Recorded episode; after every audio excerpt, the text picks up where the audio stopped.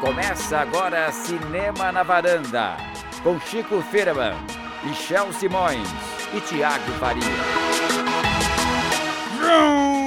Varandeiras e varandeiros, tá começando mais um Cinema na Varanda em ritmo de Velozes e Furiosos. Eu sou Michel Simões, estou aqui com o Chico E chegou chegando, né, Michel? é, Arrancada, hein, Que Michel? que é isso? Acelerando, Thiago Faria. Olha só, se a Disney quiser alguém pra dublar o Carros 3, É. chamem Michel Simões, ó. Ele tá aí mostrando as habilidades no ronco dos motores. Que ideia maravilhosa. Eu gostei, eu, eu, eu fiquei um pouco chocado, olhei para o Thiago, o Thiago olhou- estava olhando para mim também. Assim, a gente gostou, Michel. Pegamos você de, triste, você de surpresa, tá vendo? Eu pensei isso nos últimos três segundos. E aí, Cris, você Ah. também tá aqui com a gente hoje? Sim. Então, então vamos seguindo. E aí, meninos, como foi? De quê? De A Páscoa? vida, a Páscoa, muito chocolate. Nossa, eu trabalhei tanto que eu não quero nem pensar nisso. Eu acho que o Thiago também tava de plantão, tá feliz da vida. Foi, foi. Foi- O mundo quase acabou, né? O A mundo gente não quase nisso, acabou. Assim, É. É verdade. Foi por um triz, mas a, a bomba mãe surgiu, já conhecemos a bomba mãe, né? A bomba mãe surgiu, o, a- a- várias bombas no Brasil também, né? Então. Foi um fim de semana acelerado no, no mundo das animado, notícias, né? Acelerado, você tá tentando pegar deixas Exatamente, o aos tempo inteiro. ganchos, aos ganchos. Enquanto o mundo quase acabava, muitas pessoas correram pro cinema buscar refúgio e viram um filme especificamente, não foi? Engraçado que a, a Paula falou semana passada no, no programa sobre situações para lançar uma- um filme, a distribuição do seu- em si, e ela comentou que as pessoas estão escolhendo um filme. E já sabemos qual que é o filme desse mês, né? Aliás, ela, ela chegou, chegou a sugerir isso. A Paula Vidente, Paula Ferraz. Ela, insider sabe das coisas. Exatamente. É verdade. Ela, nova mãe de Ná, né? Ela Aham. previu que filme ela previu que seria o próximo fenômeno, Michel? Chico Firman, qual seria o próximo fenômeno? Velozes e Furiosos 8. E fez uma bilheteria razoável? Gente, foi um negócio muito absurdo, porque eles fez 531 milhões de dólares no mundo na estreia. Foi a maior estreia da história da humanidade. É dinheiro, hein, Cris? Deu pra pagar todos aqueles carros que a Charlize que- quebrou, né? Bateu e tal. Ô, com, com- com sobras. Então, hoje a gente vai falar sobre Velozes e Furiosos 8, O episódio de hoje chama como, Thiago? Já que você tá comentando da, da pauta de hoje. Os Velozes e a Furiosa. Por Sim. quê? Por que, Michel? Porque são três velozes nós e a Cris tá furiosa com a Sim, gente? é exatamente Ah, isso. Pronto. Exatamente Vocês entenderam. Ah, só que não. Na verdade, é porque Charlize Theron. Charlize Theron é a- é a bandida principal desse filme. E ela retoma o papel de Furiosa, né? Total. Praticamente. Eu, eu falei que ela retomou Furiosa com um pequeno banho de canastriz que colocaram pra dar uma mudadinha, né? pra não ficar tá- idêntica. Tá bem E vamos fazer o link, então, de todos os assuntos. Charlize Theron interpreta uma nova Furiosa no Velozes e Furiosos 8. Charlize Theron estava interpretando a Furiosa no Mad Max Fury Estrada da Road. Que é um dos filmes de ação que a gente gosta, dos mais recentes que foram lançados. E aí resolvemos. Resolvemos fazer a nossa lista, o nosso top de melhores filmes de ação dos anos 2000 pra cá. Do século XXI. Século 21. Boa, boa. Exato. Então vamos ter hoje melhores filmes de ação dos últimos anos, é isso. Exatamente. Exatamente. Além Você não sabia, disso- Michel? Eu sabia. Além disso, vamos também falar sobre um outro filme que deixa nervos à flor da pele por outro motivo, né? É, deixa qualquer um que tem um mínimo de humanidade furioso, digamos assim. Que é Martírio, do Vincent Carelli, que é um francês indigenista que está no Brasil há muito tempo. E é um documentário bem forte. Que estreou aí no cinema essa semana. Legal, gente. O- hoje o Jogral tá bem sincronizado aqui, né? Gente, a gente não vai ensaiou precisar isso, editar. tá? Não Como vai precisar sempre, editar. a gente não ensaiou. Mas antes disso tudo, o que, que tem, Chico? Antes, Michel. Aquele, aquele nosso carro abre alas dessa escola de samba que é o cinema na olha, varanda. O Michel tá fazendo Não, ele tá, todo tá que na tá. conta Aliás, hoje. no episódio passado, se vocês não ouviram, ouçam só por esse motivo. Claro, tem a convidada Paula Ferraz, que foi, um- foi muito legal a participação dela. Mas o momento em que ela e o Chico se uniram Ah, numa só voz. Nossa, foi, foi Foi inesquecível. emocionante, de arrepiar. A gente devia Pô. pegar aquilo, copiar e usar em todo o programa. Hoje eu tô sozinho, eu tô, tô até com vergonha de cantinho do ouvinte. Com o Thiago Faria. Isso aí, gente. Então, para participar do Cantinho do Ouvinte, você já sabe como fazer. É só mandar comentários no nosso blog cinemanavaranda.com. Eu leio sempre o primeiro. Aliás, por isso, tem pessoas com vergonha de deixar o comentário. Que fase é essa, hein? É, por causa disso, elas têm medo de serem zoadas. A Débora, eu acho, comentou isso na- nesse- nessa semana. Bem, a primeira comentarista da semana é a Fernanda Prado, que tá ali ouvindo sempre o nosso Assídua, podcast. Fernanda que tá sempre compartilhando, curtindo. Obrigado, Fernanda. Ela falou o seguinte: primeira de novo, yes, viu? Isso aí, gente, tem que ficar feliz. Também Vamos comentar acho, logo. Entra lá cedinho na terça-feira e comenta. É, dos filmes que já assisti ainda não foram lançados oficialmente, lembre que na edição passada eu pedi pra vocês sugerirem filmes que vocês queriam ver no cinema, mas que não chegaram às telas. Ela indicou A Autópsia de Jane Doe. Vai estrear daqui a duas ou três semanas. Pois é, a Paula respondeu o comentário e disse que já tá com a data. É, marcada vai estrear aí. como autópsia, inclusive. Eu assisti Ah, então- esse filme, é bem interessante. Tá chegando aí. É. Outro que já saiu nos Estados Unidos, não tem previsão nem informação se virá para o Brasil e quero muito assistir é o Song to Song. É o filme novo do Terence Malick com Ryan Gosling e Fassbender. Estamos É. esperando, né? Porque o, o último filme dele não estreou direto, foi direto pra, pra vídeo sob demanda, né? Do Terence Malick. É, mas esse tá mais. Tá um pouco mais bem divulgado. cotado, Ele, é. inclusive, tá dando entrevista, né? Isso aí é inédito, né? Ele tá bem saidinho, né? Tá bem Eu tô, tô pra ver o. Terence Malick naquele quadro Carpool Karaoke, né? É. Cantando no carro, porque tá- nunca vi o Terence Malick tão saidinho. Essa eu queria né? ver. Vamos ver daqui a pouco. Ela diz o seguinte: com, com relação à discussão dessa semana, acho que hoje ir ao cinema é quase um programa de luxo. É surreal o valor do ingresso para quem não paga meia entrada, além da má distribuição de cópias legendadas, dubladas e com 3D. Digo isso com referência à região onde eu moro, o Grande ABC. Imagino que na Grande São Paulo esse não seja um grande problema. Novamente, adoro o trabalho de vocês. Legal, bom comentário, Fernanda. Muita gente aqui comentando de- sobre a edição passada, vários elogios pra Paula. Paula deve ter ficado feliz A com Paula arrasou, né? Além de ter sido super informativo. os comentários. O Carlos Lira deixou o- a colaboração dele, sempre muito bem-vinda. Entrem lá no cinemanavaranda.com para dar uma lida. O Carlos Carvalho fala o seguinte: o povo clama mais Cris e mais Paula Ferraz, ambas no Também elenco acho. fixo do podcast. Comprem mais microfones. Aí, gente, se vocês É. quiserem colaborar também, É. né? A gente pode abrir a doação, hein? O crowdfunding do, do Cinema na Varanda. Estamos abertos, mas É. ó, vou falar a verdade, a Cris tá sempre com o microfone dela aberto. É ela que fica Né? querendo falar pouco.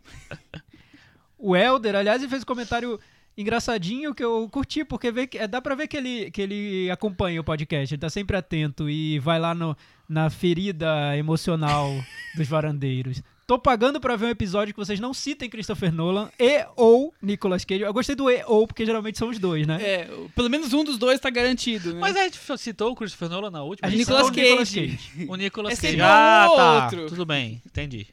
E hoje já foi citado os dois, então Já já, citamos não, os já, dois. já contou. Cumprimos a, cumprimos a cota. A eu, eu vou, eu vou sempre vir no caderninho com o nome dos dois e fazer um tique, assim, porque tem que cumprir a cota Christopher Nolan, Nicolas Cage. Ou que o Thiago não justifique que gosta do filme porque ele não é realista. Ele adorei Gente, esse eu tô, comentário, eu tô usando muito essa justificativa. Eu vou, eu vou me controlar também, Helder. Ó, tem outros motivos. Eu fico aqui falando 30 minutos sobre um filme e vocês me pegam no pé por causa desse maldito argumento que eu sempre uso. Mas é sempre assim, cara. Pois é. Ele fala o seguinte: Nocturama ainda não vi, mas quase 18 é muito bacana mesmo. Poderia ser uma série, concordo 100% com vocês. Muito legal. Muita gente gostando do, do quase 18. O Vincent Cessering, acho que é o primeiro comentário dele, eu não tinha lido nenhum outro. Fala o seguinte: só deixando aqui pra lista de filmes que não estrearam no cinema, uma aflição futura. The Irishman, o novo do Scorsese, Ah, eu vi. que depois de muito vai e vem, vai ser produzido pela Netflix, que vou, vou aliviar aqui o, o termo que ele usou, que não dá muita importância para a experiência cinematográfica fora de casa. Dos que vi em casa ultimamente, mas lamentei por não ter visto na telona, Cavaleiro de Copas, Blue Jay, fora qualquer documentário que aqui em Joinville, Santa Catarina, jamais chegou. Então, você É, vê, né? A gente aqui é. Lá É. nem chega. Santa Catarina Então, é mais difícil, É, eu concordo. Não só Santa Catarina, né? Muito É, lugar. é, Fora tirando do São Paulo e Rio já começa a ficar É, bem difícil, né? É. Aí tem outras cidades que tem um. um Você gostou um mesmo de melhor. Blue Jay? Eu achei bem chatinho. Eu também não sou fã, não. Olha, Faz quem, parte. quem Mas deixou... deixa eu falar um negócio tá. aqui pra ele, pro Vincent, né? Uhum. É, eu acho, na minha experiência, eu como, como é que eu sou mesmo? Especialista, Especialista do Oscar, no Oscar. eu acho que o Martin Scorsese não é bobo nem nada, ele não, é o, é o filme do retorno da parceria dele com o Robert De Niro, ele não vai deixar esse filme ser lançado direto no Netflix. Esse filme vai passar pelo menos uma semana pra ser indicado pra ser elegível pro Oscar, vai, vai passar no cinema, eu tenho certeza. Aí, se vai chegar no Brasil, não sei. Nos cinemas também. Nos né? cinemas não sei, mas lá nos Estados Unidos vai. Então, que, o que já abre um- uma certa porta, entendeu? Que o que foi feito com o Beats of No Nation, né? É, mas Eles é que é um passaram- filme do Martin Scorsese. Então, querendo dizer assim, o Netflix usou essa artimanha pra tentar conquistar um- ele uma fez o indicação há dois of No anos Nation, atrás. Ele fez. É, teve outros, eu não vou lembrar agora. Mas, enfim, eu acho difícil eles perderem, porque todo mundo quer. né? O Martin Scorsese quer que seja indicado ao Oscar de novo e a Netflix também quer ter um filme indicado ao Oscar, né, né Cris? É, não, só falando do Martin Scorsese, eu queria deixar registrado aqui que nesse fim de semana a gente teve uma reunião com o idealizador do prêmio de melhor comentário do Cinema na Varanda, né? Que é conhecido como Prêmio Henrique Miura. Então a gente teve um- uma reunião com esse grande ide- idealizador, não, inspirador, vamos Inspirador, dizer assim, isso, né? é. Pra ter as novas diretrizes do prêmio 2017 e Teve tal. uma reunião de pauta, Cris. É, a gente teve uma, uma reunião de pauta com ele. E assim, foi realmente iluminador. Foi igual quando o Halle Joel Osment encontra a fada azul no final da inteligência artificial. Ah, nossa, assim. sensacional. Então, fica E o que, que a fada o- disse, Cris? Então, nós vamos revelar na premiação desse ano. A Ah. gente fica aqui registrado, Tá então, bom. o nosso Cris tá abraço. Criando um suspense. Nossa, suspense de longuíssimo prazo, né? né? Vou até esquecer desse. Isso né? que é segurar a audiência, viu? É um clickbait de vários meses aí de duração. O seguinte, voltando aos comentários aqui do- dos, dos nossos ouvintes, o Rogério Montanari falou o seguinte: a Paulinha, Paula Ferraz, além de ser uma simpatia em pessoa, a simpatia em pessoa é alguém que entende tudo de cinema. É sempre bom saber o que os insiders, sejam eles de qualquer meio, têm a dizer sobre os mais diversos assuntos. Parabéns pela iniciativa de trazê-las duas vezes ao programa e que venha muito mais. Tem uma pergunta a fazer. É sempre um evento à parte o momento em que o nosso demolidor de filmes, Michel Simões, dá a sua nota sobre os filmes comentados. É muito divertido. Aliás, esse foi um assunto que várias apareceu em tantos comentários. Eu peguei esse porque resume. Muita gente defendendo, muita gente questionando, enfim. Ele diz o seguinte: eu, eu gostaria de saber, para efeito de comparação, qual filme, na opinião dele, mereceria uma raríssima nota 10, Michel. 10, nota, Nota 10. 10? É. Não responda. Ah, Eu vou lançar agora, eu vou lançar agora uma ideia interessante. Não sei se vocês vão topar. A gente podia fazer um episódio, um episódio inteiro de a nota 10 do Michel. Top Olha, 10 É. dos filmes nota 10 Exatamente. do Michel Simões e a gente comenta aqui E a com gente ele. comenta com ele Legal. e tal, não sei o que lá. Certamente falaremos de Christopher Nolan, não, não sei se sobre Nicolas Cage, É, também não mas sei, né? teremos o episódio. Aguardem. Vamos ter, É. teremos. Mas, tá, mas tá- ó, já tá só pra o aqui. Rogério não ficar na mão, dá, fala um, nota 10. Ah, teve um ele. que tá passando nos cinemas agora. Hiroshima Monamu. Olha, Nota olha, 10, viu, Rogério? maravilhoso. Nota O Alain 10 René, do, então, é nota Alain 10 René nota 10 várias vezes, inclusive. Muito bem. É- era, era isso? É isso. É o isso, nosso Cantinho do Ouvinte de hoje? do Acabou, Ouvinte. se Várias Acabou, pessoas sim. deixaram comentários também no, no Facebook, no Twitter. Tem gente que, tá- tem- que teve É, dificuldade. alguns Pode usar o Facebook e o Thiago vai trazer Sim. alguns também. Nós vamos. Lá, lá que no, vale comunicar com a gente. lá no blog eu respondo todo mundo. Mesmo com um, um obrigado, legal. No Facebook eu não consigo, mas enfim, vocês que sabem, podem comentar. O legal é comentar. E também entrar lá no, no iTunes e curtir nosso podcast, dar uma notinha, deixar uma opinião. Isso é muito legal. A- Ajude a, gente. Teve dá- mais gente a- essa semana que fez Dá uma isso, viu? visibilidade boa, A né? As gente pessoas gosta. descobrem o, o podcast. É, É isso. inclusive, essa semana a gente ficou no top 10 a semana inteira, quase, de do ranking do, do, do iTunes, Olha. porque novos ouvintes entraram. Então, É um fenômeno, Sejam né? bem-vindos. É um sucesso. A gente É tá um ganhando muito sucesso, dinheiro. é. é, Nossa. é isso aí, é isso aí, é legal. Vamos falar dos nossos temas de hoje.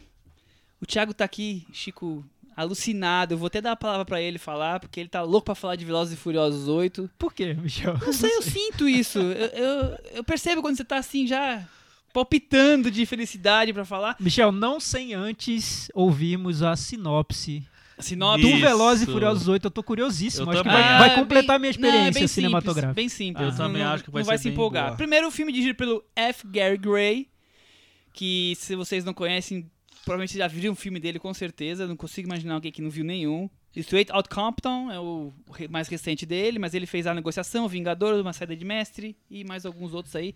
Especialista em filmes de ação, filmes de O assalto. Vingador que já é com o, Com o Vin Diesel. Vin Diesel, né? Ele, ele trabalha muito com os mesmos É atores. Vin Diesel que fala ou é Van Diesel? Porque tem gente que fala Van Diesel. Ah, tem gente que fala Van Diesel. Eu, não falo consigo Vin. falar Van Diesel. Eu falo Vin. Eu falo Vin Nós vamos usar o Vin. Vamos usar Vin. É. Tá determinado. Vamos pra sinopse então. Curtindo lua de mel em Cuba, Dom Van Diesel. Ah, Chico. quer derrubar com a é, gente, né? quer, quer se Sim, contradizer. esse é o Chico. muito... Dom é chantageado pela misteriosa Cypher. É Cypher que fala? Cypher, a Charlize Theron. Atrair os seus e retornar ao perigoso mundo do crime. Só a família unida novamente, Thiago, para poder pará-lo. Sua família são os brothers lá do carrão. É A e tal. gangue, É, a gangue do Vroom. Essa cena, aliás, é bom a gente começar por aí. Ele tá lá em Havana, curtindo Cuba, lá disputando as corridas, lá com Sobrinho a lá com namorada carro dele, ferrado. Michelle Rodrigues, lá numa lua de mel em Havana. Eis que aparece Charlize Theron e mostra um celular com um vídeo que, Que o a deixa completamente transtornado. E ele fala: a partir de agora eu vou abandonar tudo e vou para o caminho do mal. É isso, né? É isso. E- Não, mas e- peraí. Não, detalhe, detalhe é a atuação. Co- Como muda a, a- a fisionomia do rosto dele quando começa a ver o Aquela vídeo e termina. É exatamente idêntico como se fosse tivesse parado uma câmera lenta e uma estátua. Não tem uma, Não, uma- Michel, Mas você- vocês. Uma- Eu acho que o Vin. Diesel não tá pensando em concorrer a nenhum prêmio de atuação. Olha, eu esse acho filme, que... talvez Você Depois lembra desse que ele, já, filme- ele já fez um filme do Sidney Lumet, que ele era Sim, advogado. claro, e tá ele... bem com o chapeuzinho ali, É. eu lembro, uma que é atuação bem memorável. ele é- te- quer ser bem engraçado naquele filme. Pois né? é, mas o que eu ia dizer é o seguinte: você, você tá querendo desviar o foco. Tiago Faria. Eu tô querendo ambientar você- nossos ouvintes. Não, mas ambientar, você tem que ambientar com, aque- com- aquela ambientação de Cuba. Que Cuba parecia, naquele filme, Cuba é basicamente Miami, sei lá, ponto dois- 2.0. Assim, porque é impressionante, assim. Você vê aquele cenário de Havana que você já viu em vários filmes, tal, decadente e tal, aquela praia, aquela, aquela muretinha na praia lá. E, gente, não. As pessoas, as pessoas parecem que acabaram de sair de um baile de fantasia, né? Um negócio. Chico, é, é Havana pós-morte do Fidel. O Fidel morreu, tá liberado, acabou. Olha, É, vem Vin Diesel, viu? vem Michelle Rodrigues, vem todo mundo. Ainda parece Che Guevara. Che Guevara. Esse tá- detalhe eu nem tá- reparei. Agora, a cena de persegui... a cena de, de racha, que é a do começo. E o grande finale é uma coisa assim, cara, que só na cabeça do roteirista poderia existir. O né? roteirista é o mesmo de sempre? Não, não, varia um pouco. Ele é o Aham. roteirista do Tokyo Drift, né, que é o terceiro Aham. episódio. Eu não lembro se ele fez mais algum. Certo. O diretor, F, essa, essa é uma mudança importante. O, é, o é diretor. o primeiro filme dele. É o primeiro né? do, do F. Gary Gray. O anterior, o Velozes e Furiosos 7, que é aquele mais sentimental, porque o Paul Walker tinha morrido, é uma grande Uhum. homenagem ao Paul Walker, foi dirigido pelo James Wan. É, Mas que também os- é o único filme que o James Wan fez na série. Exato. Mas os quatro anteriores, que até quando a série deu uma virada e se tornou Ele que fez a virada da série. o grande programa família, foi o Justin Lin. É, ele que Isso. fez a virada da Ele série. fez um grande. eu Ele acho que eu pegou diria no que filme. Ele fez a série. Fez, fez. Ele porque- refez a série. Porque ele, ele não faz os dois primeiros filmes, mas ele pega a partir do 3, que é o filme mais di- diferente e tal. Só que aí, quando ele. é, a, vira- a virada do 4 pro 5, principalmente, assim, que é o- essa história da grande família que vira o Velozes Furiosos, é o Justin Lin que tá no comando. É um filme passado no Brasil. Foi, foi aquele ano que teve. Esse teve mais uns dois filmes, assim, es- estrangeiros no Brasil, não vou lembrar agora quais. E pra mim é o melhor da série. Mas Bem, volta, é, Thiago. lembrando que a série começou com Rob Cohen dirigindo. É. E no início Em ela 2001. seguia, em 2001, ela seguia um- uns padrões do cinema de ação. É. Não, não era tão diferente do que a gente via. Hoje, comparando o mais recente com o primeiro, é quase outra coisa, né? A franquia virou. É um, são filmes família hoje. Em vários sentidos. Não só porque tratam de uma família que é formada ali, de, de parceiros do, do crime, ou enfim.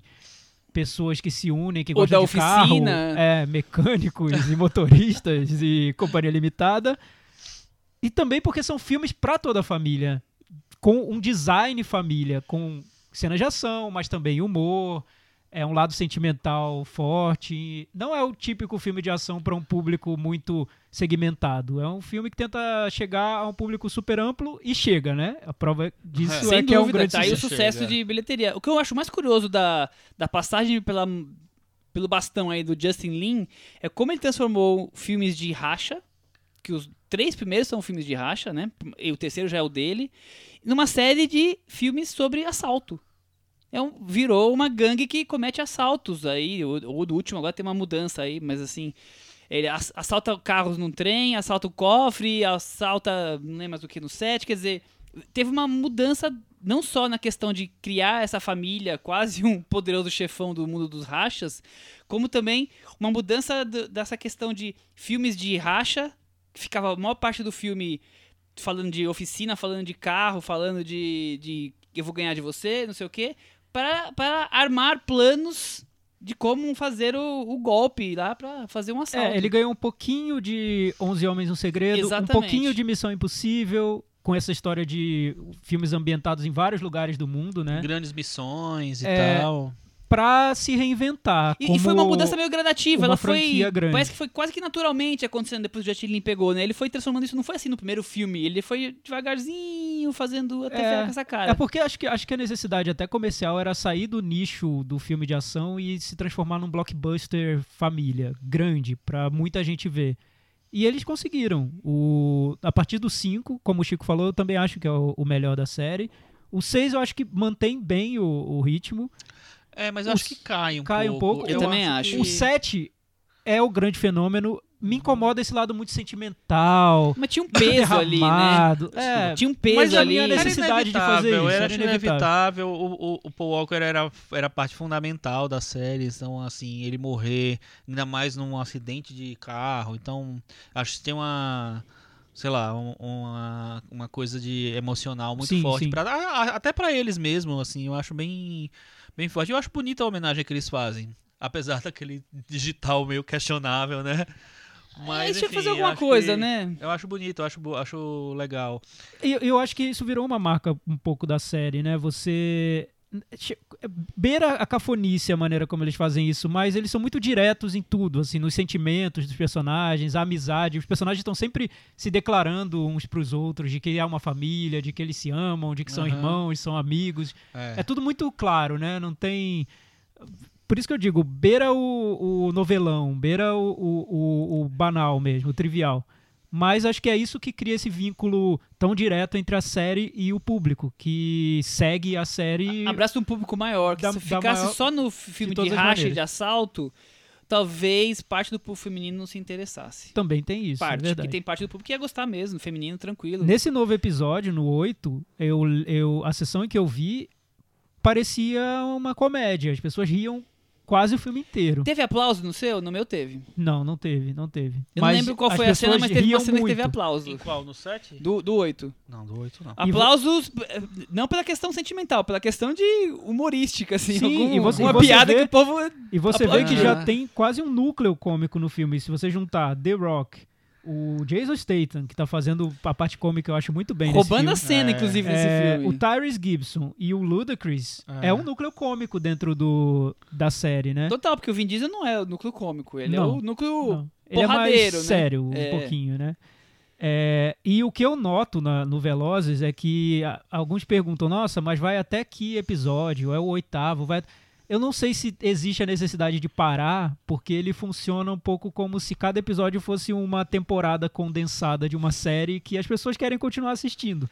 Mas aquelas séries estilo Grey's Anatomy, assim, bem populares, que as pessoas querem continuar vendo, e não importa o que aconteça, elas gostam dos personagens e vão acompanhar aquilo, seja o que for que, Isso, que aconteça. pra quem reclama, saiba que até o 10 tá garantido já, viu? Sim. Já tem contrato assinado até o 10. Vamos ver se a gente vai suportar. Ah, vai. É, outra coisa que eu achei curioso, o Thiago falou bastante aí da- do peso dramático, aí falando um pouco do Velozes 8, esse, esse assim como o 6, pega pesado, não? Nas cenas de dramatização que não tem atores com ele com, com Olha, capacidade eu, pra eu, isso. Eu acho que a Charlize Theron segura as pontas ali. Eu Eu, também gosto de ver a acho. Charlize. A, a, Charlize Theron é boa e assim, ela faz um personagem claramente orientado pra ser uma coisa forçada, tal. Como é que você É, exagerado, é É, canastrão. Ela, é- ela é, cana, é- ela tá sendo canas, canastrã Canastrana. Canastrona. Canastrana. porque é, é porque é pra português. ser, ela tá ela é ela tá muito bem no papel, eu acho, Não assim. tinha muito que fugir dali, né? É, acho que dá conta, sim. Mas eu acho realmente, assim, que tem em vários momentos que falta um pouquinho de talento na dramaticidade, na, na, na condução das coisas. Mas eu acho que não é só um problema de atuação, eu acho que tem um problema de roteiro ali. Acho a- as explicações muito mal. Ah, tudo Tudo muito qualquer mal jeito. explicado, tudo de qualquer jeito. E nos, nos outros filmes, por mais que o roteiro nunca fosse a grande coisa dos- da, da série, é, eu acho que tudo era mais organizado. Assim, eu acho que tinha um talento maior em amarrar as coisas. Nesse eu achei tudo muito jogado. Tipo assim, aquela é, a, a cena em que o, o Vin Diesel recebe a ligação, ah, não, vamos precisar da- montar a equipe de novo, não sei o que lá. Tá bom, enquanto vocês em Berlim. Em Berlim? Por que que em Berlim? Tem que explicar, mas mano. então, é, eu não sei se Tá, eu, Vamos defender eu vou, agora. eu, vou, é, eu vou discordar um pouco. É porque parece que eu amo a série. Enfim, eu vejo vários problemas em vários episódios. Tem episódios que eu não gosto. Acho que o, o terceiro eu acho fraco. é o quatro também não. unânime, né? O próprio o, o 6 eu também não sei, me parece até cansativo. O, um pouco o parâmetro que eu tiro pra saber se o filme me agradou ou não da série é quando eu noto que tem um ritmo ali unindo aquelas cenas de ação sem uma lógica, porque não tem, sem um roteiro forte, nunca teve. Sem explicações mirabolantes, nunca aconteceu. Mas, Sempre foi ó, um fiapo de alguma coisa, de alguma intriga, amarrando cenas de ação. Mas, mas, por exemplo, o 5, o roteiro tem um, tem, um, tem um peso bem maior. Porque ele tem que juntar os personagens, ele tem que voltar ao sentimento de grupo ali. Sim, sim. O 7 Verdade. tem, um, tem, tem um, uma- um roteiro também bem mais, mais cuidado, porque tem que introduzir essa coisa da homenagem pro Paul Walker. Então tem que ter mais coisas sentimentais mesmo e tal. É, Mas aí, aí a gente pode considerar também que além do roteiro, tem a mão do, do diretor, né? O F. Gary Gray. pode Que eu, ser. eu vejo o F. Gary Gray, um, um cara que eu, eu vejo os filmes de ação dele tranquilo. Assim, ele, ele para mim ele tem uma narrativa de ação que me agrada, mas que eu não acho grandes filmes. Ele, Sim, não, consegue, ele não consegue fazer É. cenas es- espetaculares como faz o Justin Lee em Pois várias é, então. Eu não, sei, eu não sei até, até que ponto um diretor tem controle dentro de uma franquia como Velozes e Furiosos. Eu não sei. Eu teria que descobrir isso, assim. Estar Talvez presente num dia lá no set. né? Porque eu não sei. Acho que é uma franquia grande demais pro diretor ter esse, essa, essa liberdade de alterar e fazer o que ele bem entenda. Eu acho que talvez o Vin Diesel tenha mais domínio daquele universo que os diretores. Não sei. Não Isso- sei como funciona. Acho, que- acho que é quase certeza, porque pelo que eu li das matérias, é ele que manda e desmanda ali. Pois é, mas eu comparando os filmes, eu acho nos filmes do Justin Lin eu vejo cenas de ação com muito mais pulso, muito mais firmeza Também ali, acho. É, criativas, porque virou um padrão na série. As cenas de ação têm que ser cada vez mais grandiloquentes e, e impossíveis. Uhum. Nessa, eu acho que nesse 8 eu acho que tem uma ótima, que tem uma chuva de carros. Então, essa pra mim é a minha cena favorita. Eu acho ação. maravilhoso, é bom- é bonito bom. de Os ver, carros, né? carros É. zumbis, né? É, exato, os carros zumbis controlados pela personagem Charlize. É. Muito boa essa cena. A cena uma é ideia incrível, boa. é, é- a- apague a questão de dela ser verossímil ou não. Não, Ela- não a, é verossímil. A ideia é incrível. Não é verossímil, mas é, é uma cena bem construída. A diferença que eu acho é que o Justin Lin, além de ter essas cenas bem construídas, ele tem o pulso pra fazer cenas de ação que são. é, é, como, como, como dizer? Que, que deixam a gente muito ligados São tão ali, milimétricas que muito deixam a gente impressionados. ar. é. E isso é um talento que não tem como a gente é, tentar cobrar de um diretor X. É, tem Sim, diretores que tem e tem diretores que não tem. Não, no, no, no, O James Wan também achei um pouquinho travado ali mas, nas é, cenas mas eu acho que é uma cena muito boa, que é aquela cena do ônibus do penhasco. Sim, assim, sim, é muito boa, é boa. E mas, então eu acho que, que tem uma, um, sei lá, de uma maneira geral, o conjunto é mais bem resolvido, eu acho. E nesse filme eu acho assim uma maçaroca, sabe? Sim, Tudo é- meio, É, é, meio é, eu, eu concordo. arranjado Chico. demais. Eu assim. concordo. Eu, eu acho que é um pouco maçaroca. Eu comparo. É, é- é triste comparar com isso porque é uma franquia que eu morro de tédio. Eu tenho um problema pessoal com esses filmes. Eu não consigo lidar com eles, que é Piratas do Caribe. Que cada filme do Piratas do Caribe parece um combo, parece é, aquela. Aquele parque de diversões que a família vai, entra um- 11 da manhã, sai 9 da noite, dormindo já, cansada, porque o filme te deixa Criança chorando. morto, né? Tem tudo lá dentro e tudo demais. Eu acho que o Velozes e Furiosos está virando isso. Nunca Só que... falamos sobre esse assunto, mas eu tenho também eu tenho um problema sério com o Piratas do Caribe. Nossa, eu não consigo. Eu não acho. consigo. Pra mim nunca parece um filme.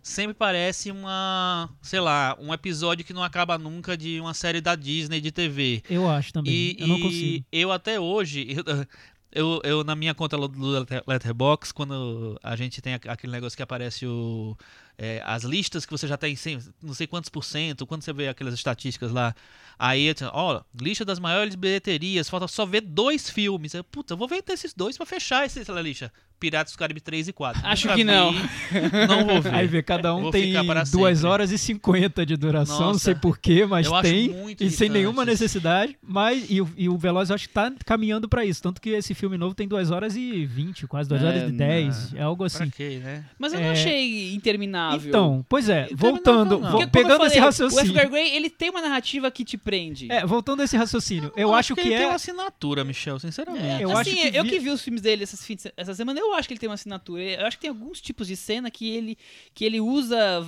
nos todos os filmes dele, que, e que são, não, não são repetitivos, são uma, uma assinatura. Mas assim, voltando à- maçaroca do Chico, eu acho que tá virando. A série tá virando uma maçaroca mesmo. Tem 2 nesse horas sentido. 16 esse. Exato, tá virando uma maçaroca estilo Piratas do Caribe, que é aquele filme pra preencher a tarde inteira da pessoa. É, Mas eu ainda cons... eu tenho uma simpatia pelo formato do filme, pelos personagens. Eu acho que ele, ele trata com leveza as situações, me agrada muito. Eu não fico entediado de forma alguma. E olha que pra mim esses blockbusters têm testado a minha paciência. Ver filme da Marvel, eu entro, tenho que ganhar fôlego pra ver, porque eu geralmente fico entediado. Não fico entediado, acho engraçado, umas soluções singelas, mas que, mas que funcionam. Por exemplo, um bebezinho que acaba roubando a cena no filme. Eu não imaginava que ia ter um, um bebezinho sendo o alívio cômico desse filme. Não, não tava contando com isso. Eu tenho uma simpatia pelo formato que ajuda muito a me aproximar desses filmes. Então, eu consigo entender por que a maior parte do cinema estava tão interessada no que estava vendo. Eu acho que cumpre essa, essa função do entretenimento leve, simples e bem feito. Sim, Bem- bem também, simplesmente, eu também assim. acho. Agora, ô Chico, é... no filme eles carregam um cofre pelas ruas do Rio. No outro, os carros pulam de paraquedas. Agora dá um tapinha desviando de um torpedo. O próximo passo é a Lua? Tem limites pro, pros Velozes e Furiosos? Não tem limites. E não se preocupe com limites, Michel. não, Eu espero que seja na Lua.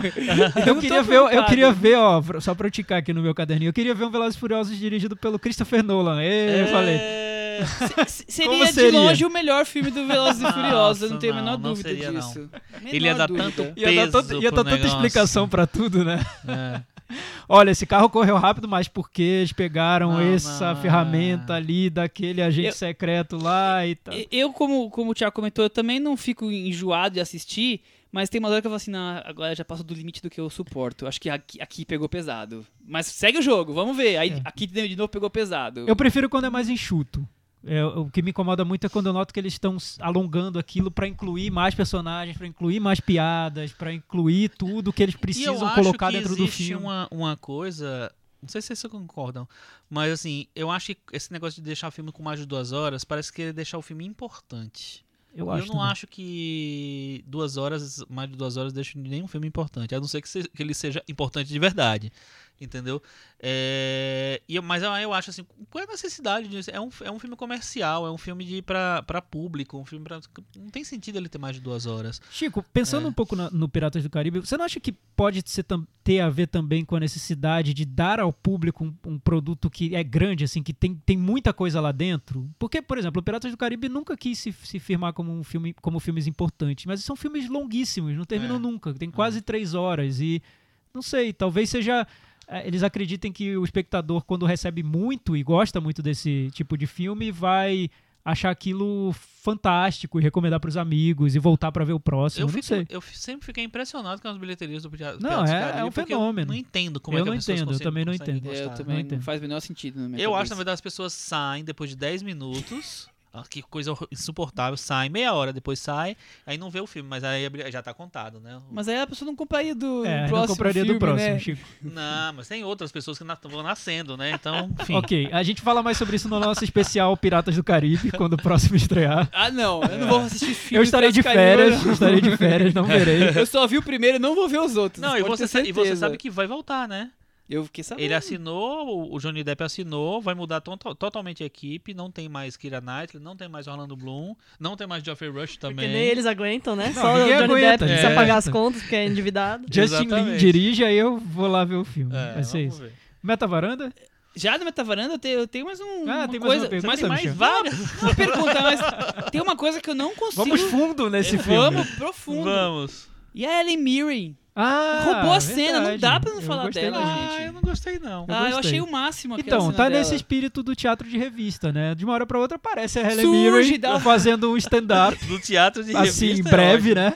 E vai embora, Mas a e Helen acabou. Mirren, a gente sabe que ela, ela anda topando tudo, né? Ela é uma das pessoas que mais aparece no cinema hoje em dia. É, é quase uma mais obreira, né? Não, é- não é da Nossa. Belo Pé, mas é uma das mais É, obreiras. É bastante coisa. Muito bem, mas eu não pude deixar de terminar sem falar na Hermine, que eu achei as duas cenas dela ótimas. Meta Varanda! E aí, Chico? Eu vou dar 4,5. 4,5 de Chico Firman. Eu Thiago, vou dar nota 6. 6. Porque é o seguinte, é um daqueles filmes que eu queria ter gostado menos, mas eu gostei. Não posso fazer nada, foi contra a minha vontade. 6 pra ele. Não, manda muito, bala. Muito bom. Eu dou nota 5. Cris, e você? Cinco também. 5 também. Com isso, 51 no Meta Varanda pra Velozes Ele e tá Furiosos. pendurado, Tá né? pendurado. Tá pendurado. Mas como eles, são, eles, eles sa- saem dessas situações muito É, fácil. é um carro pendurado na varanda. Eu consigo visualizar essa Eu cena na franquia. Eu eu consigo, também. consigo. Eu tô vendo o Tô carro vendo o carro pela pendurado. pontinha, inclusive. Muito bem. e o espírito do Paul Walker tá lá dentro se tentando... Que horror, Fazer o equilíbrio Não brinca completo. com isso. Vamos falar então do próximo tema de hoje. E Não, pegando não é o o embalo... Pegando o embalo de Velozes e Ah. Furiosos, a gente vai agora Um discutir... embalo. É, aqui, pegando carona, Pegando caiu. Opa, aí sim. é, os melhores filmes de ação dos anos 2000 pra cá, Chico Thiago, Do século XXI. século 21. Antes de começar a falar dos filmes de ação, eu queria fazer uma, uma pergunta, que já en- entrando com o tema. Filmes de ação são adorados pelo público e desprezados pela crítica, Depende. na, em sua maioria. Aham. Por que eles podem. Por que isso acontece? Vocês não podem ser puro cinema em alguns casos, ser tão inventivos assim e. O que, que vocês enxergam dessa máxima? Não, eu acho que eu acho que depende realmente, assim. Eu acho que, que é, é muito fácil fazer um filme pra é, tentar alcançar a bilheteria. Você vai nas fórmulas que já foram feitas a vida inteira e tal, repete e pronto, acabou. É, enfim, aí isso se torna um veículo, entendeu? Ah, ah, ah. para os atores, para os astros, tal, não sei o que lá.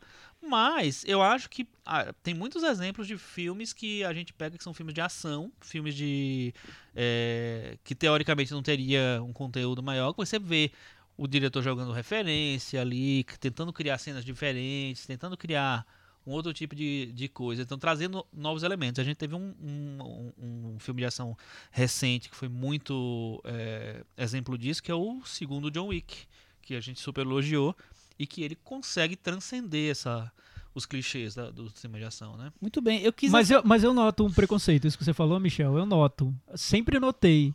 Mas eu acho que tem a ver com o fato de ser é, uma arte, sem, sem querer fazer referência ao grupo de pagode, uma arte popular. Olha! que- Agora canta a música É, popular. não, não, não vou cantar. Não, não vou cantar a música da arte popular.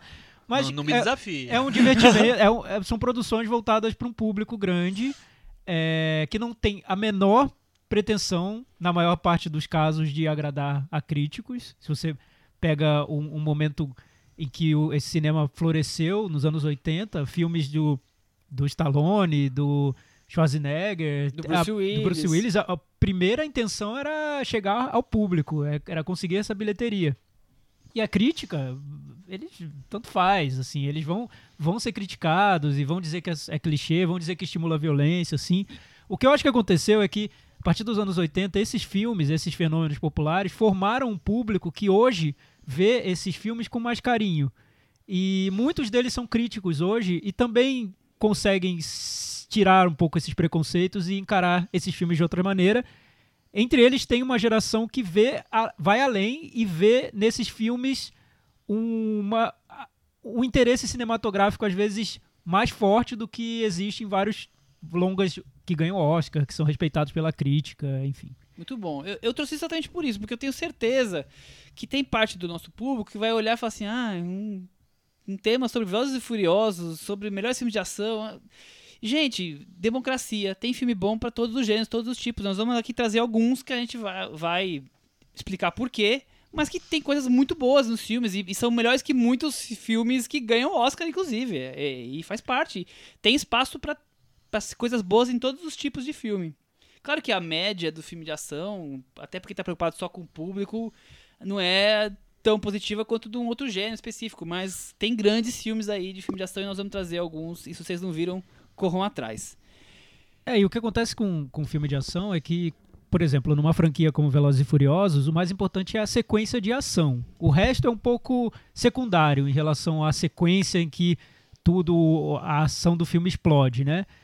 Para construir essa sequen essas sequências, você precisa usar, elemen usar elementos exclusivamente cinematográficos. Você não está dependendo de um roteiro, de um texto escrito, de diálogos, de outras referências que não são de cinema. São cenas que são puro cinema. Então, quem está interessado mais nesse lado formal do cinema, o que é próprio dessa arte, o filme de ação acaba suprindo essa vontade, porque ali é cinema em estado bruto, né? É isso que eu quis dizer. Então, Chico, você também acha que no filme de ação o roteiro é só pra contar a história básica e o que importa são as cenas de ação e o, a linguagem cinematográfica que tem ali naquele, naquela maneira de contar a, história de ação? Não, eu acho que, que depende muito de, de, de filme de ação para filme de ação. Acho que o roteiro pode ter vários níveis de importância. Mas eu acho que o que é importante é isso que o Thiago falou: é você se comunicar através do cinema, da imagem. E eu acho que, co- como ele falou, esse negócio de, dos anos 80 para cá começou a ter um, sei lá, uma. Um, um pessoal que está mais o- olhando para esse cinema de ação, eu acho que também tem a ver com o fato de, de que o cinema de ação americano ele começou a olhar muito para o cinema de ação do mundo, principalmente o, o cinema de ação do Oriente, né? De Hong Kong, do Japão, da China tal. É, e ele incorporou muito é, daquele pensamento cine- cinematográfico. E os filmes de ação desses, desses lugares também começaram a rodar mais. É, começaram a ser mais. an- Antes era uma coisa muito sexy, Regional, muito fechado, quase. é. E aí, hoje você tem acesso aos filmes do Johnny To, do Tsui Hark, que são diretores que trabalham isso, que, que, que vivem nesse universo. É, e que são diretores extremamente cinematográficos mesmo. Eles não. E, a cada. O, o Johnny To, a cada filme, ele surpreende com o, balé que ele consegue fazer com a câmera é, de diversas maneiras. Então eu acho assim, existem níveis e níveis de, de preocupação com o roteiro no filme de ação. Eu acho que no filme de Johnny To são, são importantes. É, mas Até porque ele que- faz musical, ele faz comédia. é, não, ele fez com, o com cenas de 3 ação, agora, né? Que é, um, que é um, um filme todo rodado dentro de um hospital, suspense, com né? muita câmera lenta, com, sabe? Ele fez o Exilados há um tempo atrás, que é basicamente uma variação de um filme do Sérgio Leone para um para um ambiente de máfia e tal. Então acho que Faz assim, comédia romântica. faz comédia romântica Com, tal. com o quê de, de- do jeito que ele faz, de filma os filmes de ação? dizer, Exatamente. de então eu ali. acho assim que o, filme, o, o cinema de ação ele ele a- a- a- é, ao mesmo tempo em que o, o blockbuster cresceu e a necessidade de falar com o público cresceu, ele também se elaborou bastante nessa, nessa nesse aspecto é, cinematográfico. Muito bem. Tiago, você gostava de filme de ação desde criança ou você... Olha, eu tive fases em que eu gostei muito. Por exemplo, o fenômeno John Woo, esse- isso que o Chico falou, eu, eu concordo. O cinema americano se abriu para outras cinematografias e o fenômeno John Woo nos anos 90 foi muito marcante para mim. Porque trouxe um diretor que tinha uma linguagem muito específica, não era tão comum eh, nas telas, e ele conseguiu integrar essa linguagem em Hollywood de uma maneira muito pessoal, autêntica mesmo. E foi impressionante ver filmes como A Outra Face, O Outra Alvo. Face, eu acho uma obra A Outra Face é maravilhoso. E acho que isso derrubou um pouco o preconceito sobre cinema de ação, que eram muito fortes naquela época. E as pessoas começaram a ver o cinema de ação como também um caminho para um cinema autoral, um cinema como assinatura. E muito sofisticado também na maneira como trabalha essas cenas que podem ser vistas como, olha, são apenas cenas de luta. Não, podem ser também cenas tão engenhosas como as sequências de um musical. E acho que esses diretores chegaram para mostrar um pouco isso e aí formaram essa geração que hoje valoriza muito até o- os filmes de ação e buscam as cinematografias desses diretores, esperam novos A lançamentos. plástica que eles utilizam, né? É, não, e, e uma coisa que é assim, no, no cinema de ação e no cinema, de, desse cinema de ação oriental, principalmente, tem, tem muito, é uma preocupação com dois elementos que são é, completamente cinematográficos. A fotografia, a câmera, tal, o movimento da câmera e tal, e principalmente a montagem, que é o mais cinematográfico de todos, porque só existe no cinema, quer dizer, depois no vídeo e tal, mas enfim, existe a partir do cinema. Então, é, e a, a montagem é fundamental na, na, na, na feitura né, do cinema de ação oriental e do, não do cinema, de ação, do cinema de uma maneira Como geral, mas geral. no cinema de ação isso fica tão ressaltado que a, possibilidade de experiências assim é tão grande nesse, nesse nesse setor especificamente, né, que se cria muita coisa é, meio única mesmo. Pois é, Chico, o que aconteceu comigo agora que o Michel perguntou sobre se eu já gostava de filmes de ação quando eu era mais novo. É, eu gostava, por exemplo, quando eu era criança eu via filmes do Stallone, Schwarzenegger, Stallone e Schwarzenegger é a nossa idade, é, né? Comando para Matar, enfim. Só que eu achava que era... era o- é, Era o clássico. era um clássico, né? a cena da o clássico, bazuca. é. Mas era, era diversão, o equivalente a um guilty pleasure, né, que a gente vê hoje. O que eu notei na minha experiência como cinéfilo, vendo muitos filmes, é que eu demorei para valorizar o cinema de ação, talvez porque é inevitável que isso aconteça numa experiência de cinéfilo. Você é exposto a um cinema mais convencional, ao cinema de roteiro, ao cinema com referências literárias, teatrais, ao cinema sério, ao cinema considerado alta cultura. E aos poucos você vai percebendo que o gênero que mais tra que trata de uma maneira mais essencial esses elementos cinematográficos é o cinema de ação, é o cinema de gênero mesmo, o cinema de horror. E você passa a valorizar muito mais esses gêneros do que você valorizava. Você nota que ali tem o, o que é essencial no cinema. Claro, podem ser filmes horríveis que tem o que é essencial no cinema e você vai falar, nossa, que porcaria. Mas você passa a valorizar aquele trabalho da construção dessas cenas, da maneira como se usa a montagem, como o Chico falou, a fotografia, mais do que simplesmente um roteiro engenhoso que passa a aparecer para quem já vê muitos filmes, passa a aparecer como algo até simples em muitos casos, que é super valorizado. É, e, não, e, o, e o- a questão desse negócio de roteiro é engraçado, né? Porque, assim, pra mim, roteiro bom é muito mais um roteiro bem escrito e bem articulado do que aquele roteiro que tem a surpresinha no final, que ficou meio que associado a, a roteiro bom, né? Nossa, meu Me enganou, Deus, ele me tava enganou, roteiro é morto desde bom. o começo. meu Deus, ele tá, sabe? Acho que são dois, É. Dois tipos de roteiro. Esse com a surpresinha no final e aquele com diálogos muito marcados. É, um fala, outro é. rebate, um fala, outro rebate, um fala, outro também, rebate. né? É, É. nossa, Tipo- que roteiro Tipo maravilhoso. Closer. É, tipo... Closer eu acho que é o exemplo perfeito. A rede bate e social rebate. também. É, é, aí, não sei se, se é exatamente esse daí, mas também tem aquele, né, que é um roteiro de- só de frases marcantes. Sim. Só de. Tem que, tem que falar coisas muito rápidas, inteligentes e não sei o que lá. Enfim, isso aí eu tenho uma, uma certa preguiça. É, eu, Mas, pra Chico, mim- pra você, uma pergunta é, pessoal. Aham. Isso veio com a, a- a sua cinefilia, com a- uma- a- o tempo de exposição a muitos filmes? Porque pra mim eu noto que veio. Quanto mais eu via Mas, filme, é, mais isso se banalizava pra Com mim. certeza. Até mas porque o- a gente começa a ver vários filmes e repete-se essa Exato, fórmula, né? exatamente. E aí com já não é tão certeza, surpresa. Todas as formas se repetem. Sempre. Então aí você vai buscar a coisa mais única. E, e- e todas as formas se repetem em todos os gêneros, em todos os tipos de filme, em, to- em todos os diretores, assim. É, enfim, eu acho com certeza que na cinefilia quantidade leva à qualidade, porque assim, quanto mais você tem referência, quanto mais você vê filme, mais você escolhe o que pra você é o que interessa, é o que é bom, é o que e o que e, e o que é bom, o que interessa pode ser várias coisas também, né? Coisas inclusive totalmente diferentes.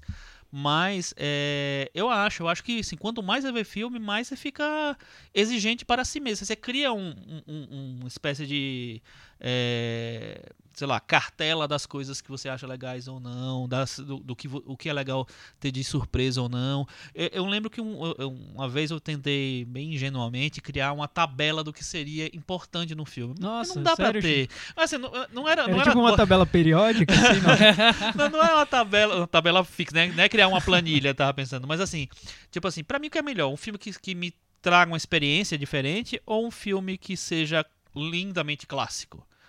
E aí eu fiquei aí eu desisti porque assim eu cheguei à conclusão que é, Cada filme é um filme. filme que me traz uma experiência completamente diferente eu não vou tô lembrando agora nenhum exemplo mas assim que é inovador que tá sa- sabe que tá é, é tipo assim é o, o, o cinema voltando pro futuro é tão importante quanto um filme do Douglas Sirk que eu vejo que eu acho impecável então Não tem uma forma, não tem não uma tem regra. uma É, regra, O filme é isso, é. cada filme te comunica com você de uma forma e aí isso vai ser. exatamente É, e, ca- e ca- e cada bagagem é única, né, do cinéfilo. Exatamente. O cinéfilo É. carrega essas referências. Ninguém tem as mesmas experiências. E soma cada um isso começou com, com- um filme. É, e soma É. com outras referências também de Da literatura, vida. da de vida, tudo, de da música. vida, e- de quadrinhos, de sei lá, de tudo. da- Por, Agora, por isso é- que eu acho bobagem quando tentam definir o que é certo ou errado no cinema. Não, esse filme é bom, Isso esse é não é bom. completamente errado. Porque na verdade é sempre uma relação entre quem vê e o filme, né? Se você, Exatamente. E eu, você, se você é um cinéfilo que começou a ver filme há, há dois anos, você, é óbvio que você vai ter um olhar muito mais aberto, muito mais ingênuo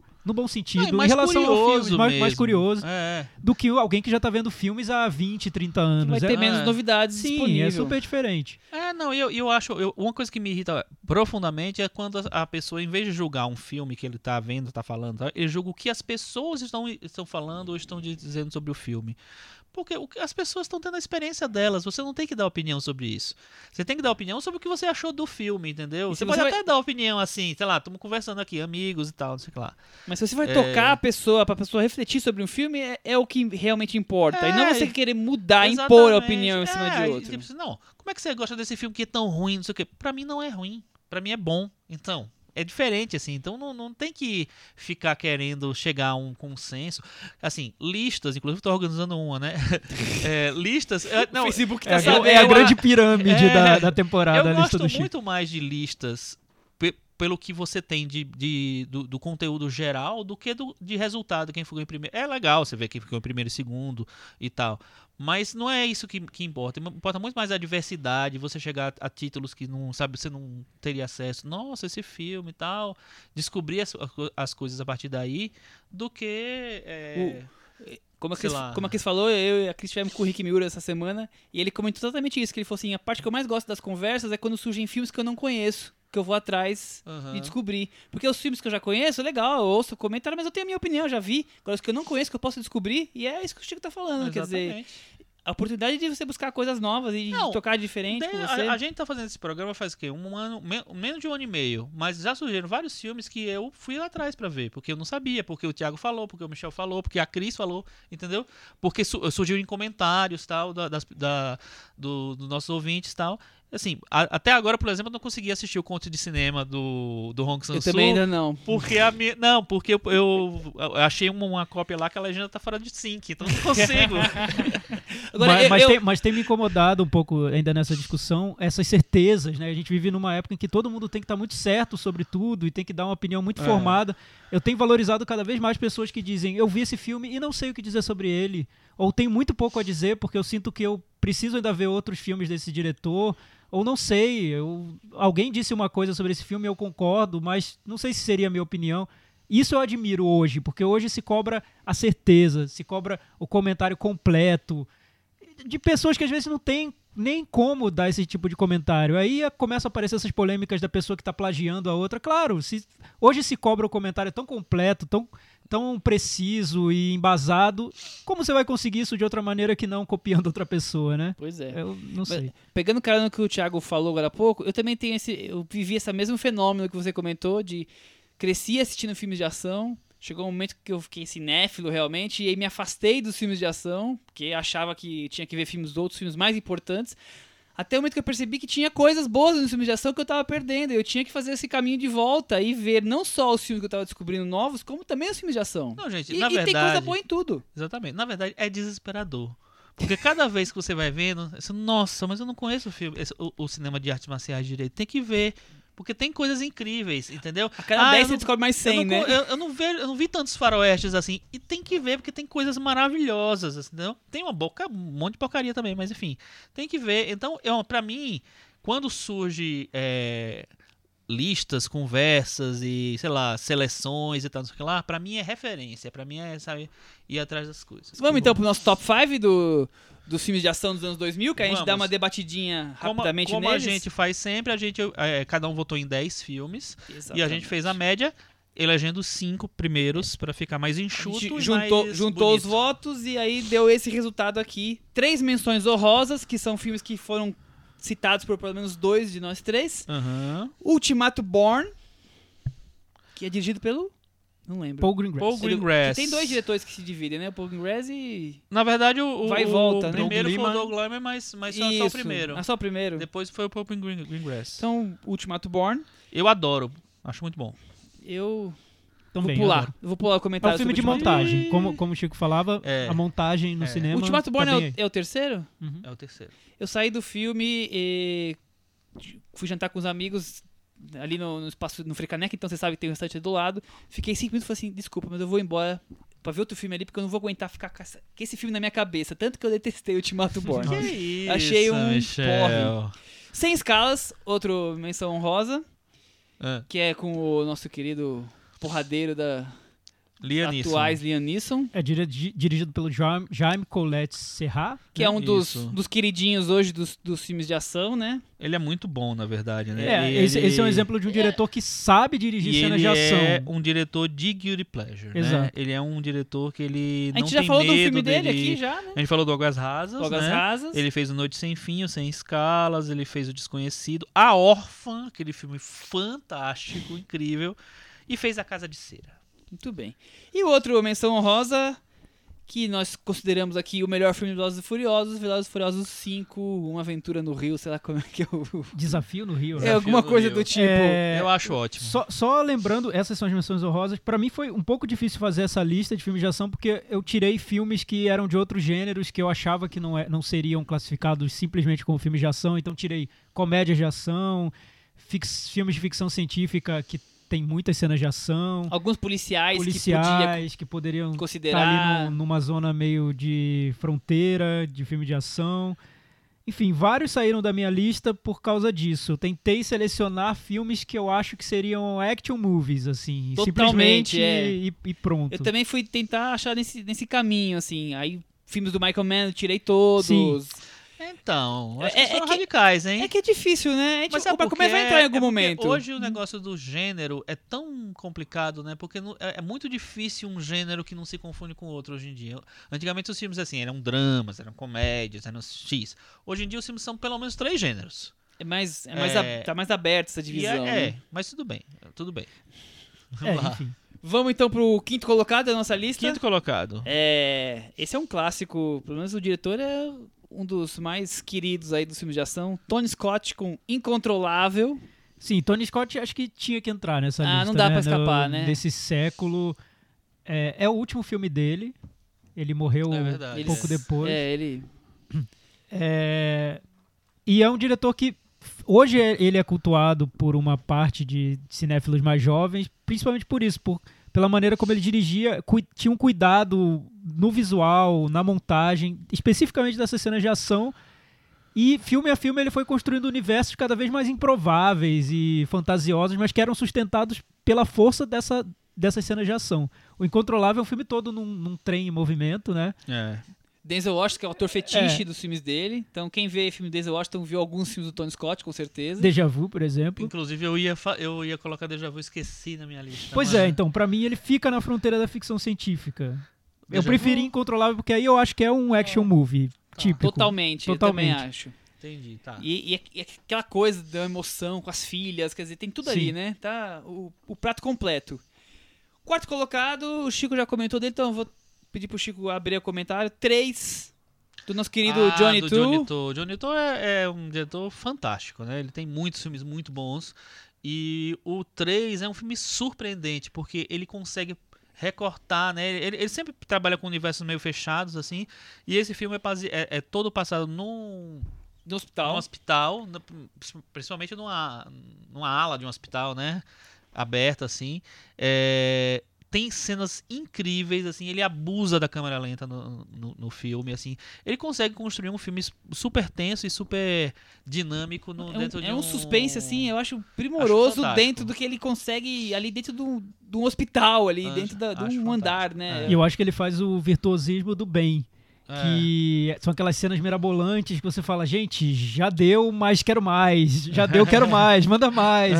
E, e ele manda, né? A cena do Você tiroteio que é, assim, é. incrível. É impressionante o que ele faz. Eu acho. É um dos meus diretores preferidos em atividade e muito por, por, por esse talento cri- é, cri- criativo e técnico simultaneamente, né? Porque para desenvolver aquelas cenas você tem que primeiro pensar muito no que você vai fazer e Ah. é uma, um olhar singular mesmo e também desenvolver tecnicamente tudo aquilo. Exatamente. Muito- E é muito um complicado. Diretor, e é um é diretor que ele. incansável, né? Ele faz muitos Sim. filmes, né? Quase todo ano ele tem um filme. Só pelo faz filme em menos. Hong Kong, né? Não tem filme como o John Muitos gêneros, né? É. as comédias românticas são muito legais. É. O Don't Go Break My Heart eu acho São maravilhosa. duas bobagens, gente. O, o parte 2 eu muita gente adora, eu não gosto tanto assim, mas o primeiro, nossa, é muito bom. São duas bobagens, mas são duas comédias românticas normais, básicas, como a gente tá Tem um filme dele chamado Sparrow, que eu acho que é uma Sparrow obra-prima. é muito legal. É eu gosto maravilhoso. também. Pra- pra mim, uma das obras-primas dele é o Exilados. Exilados. Também é fantástico. ótimo, é. Eleição, enfim. Eleição 2.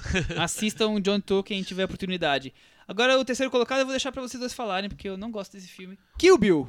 Ah, nossa, Como esse assim, é, é cinema puro, né, Eu Chico? acho puro. E eu acho que é o, o Tarantino na sua melhor forma. Apesar de hoje em dia eu acho que eu gosto mais do, do Jack Brown. Mas o Kill Bill durante muito tempo foi meu filme favorito dele. Porque pra mim era quando o Tarantino conseguia se livrar da, da principal característica dele, que era a, verborra, a verborragia, pra lançar isso tudo para o cinema. Então ele, assim, a, toda a, a, a necessidade que ele tinha de falar as referências dele, pra mim eu via tudo isso jogado no cinema. Sabe, na fotografia, na montagem, na direção de arte, na condição dos atores, achava tudo incrível, assim. Então pra mim, eu- eu Bill, concordo. eu fiquei assim extasiado no cinema. Chico, extasiado. é exatamente isso que eu vejo. O diretor saiu, deixou de ser um diretor de roteiros e passou a ser um diretor puramente de cinema, integrando todos os elementos cinematográficos para transmitir o que ele queria, aquela aquela ansiedade do Tarantino de querer dizer tudo e muito ao mesmo tempo, ele fez isso com imagens e o Kill Bill é aquele É. filme caleidoscópico, né? Esplendoroso. Eu acho, assim. eu para mim é meu meu favorito do, do Tarantino, mais que o Só Jack pra, Brown. Pra não falarem que eu, o que que eu não comentei, pra mim eu acho, eu acho um exagero. Eu acho pesado. Eu acho que ele ultrapassa nas coisas, ultrapassa em tudo. Mas assim, respeito a opinião de vocês, a grande maioria adora Kill Bill, mas Kill Bill pra mim não desce. Ah, lembrando que eu tô falando do Kill Bill volume 1. Volume 1. Tá. É, É, elegemos o volume 1. O volume 2, eu ele acho diz, que ele eu não, volta não é bem tudo assim. pro... É, ele fala, não era bem assim, gente. É.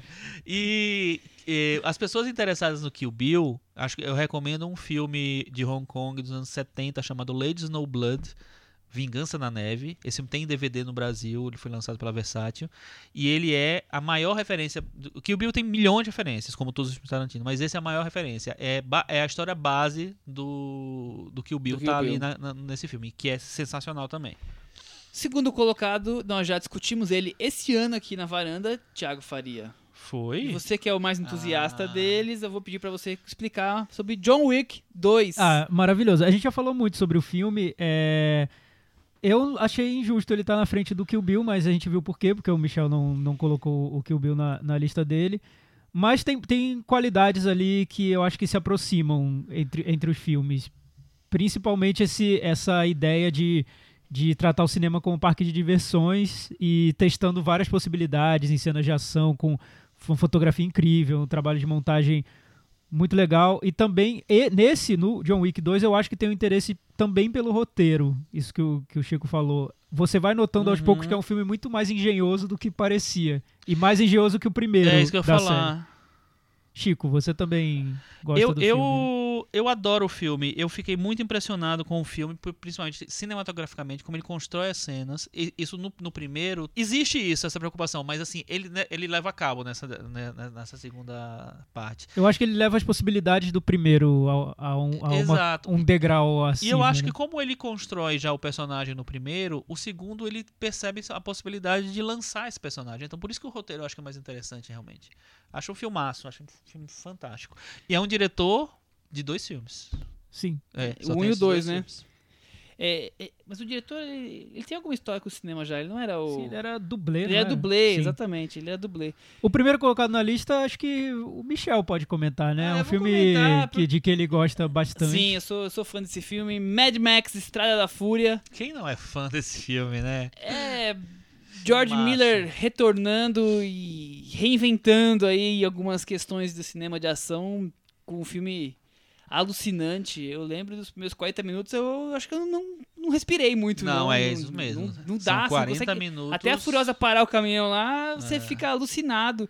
E eu acho que o, o George Miller consegue te, te atrair pra aquela história de uma forma assim incrível, como se fosse um imã, tivesse um imã no cin- no cinema que te atrai pra tela e você quer ficar sabendo o que vai acontecer, e fica torcendo, e aquela guitarra com fogo, Aquele trio elétrico. aquele trio elétrico correndo, e as soluções todas de, de- do, dentro da, da Visuais, cabine do caminhão. né? E o- eu acho a questão visual assim fascinante do, do filme É, do Mad Max. Eu acho que é uma maneira fantástica de retomar a série que ele, que ele conseguiu.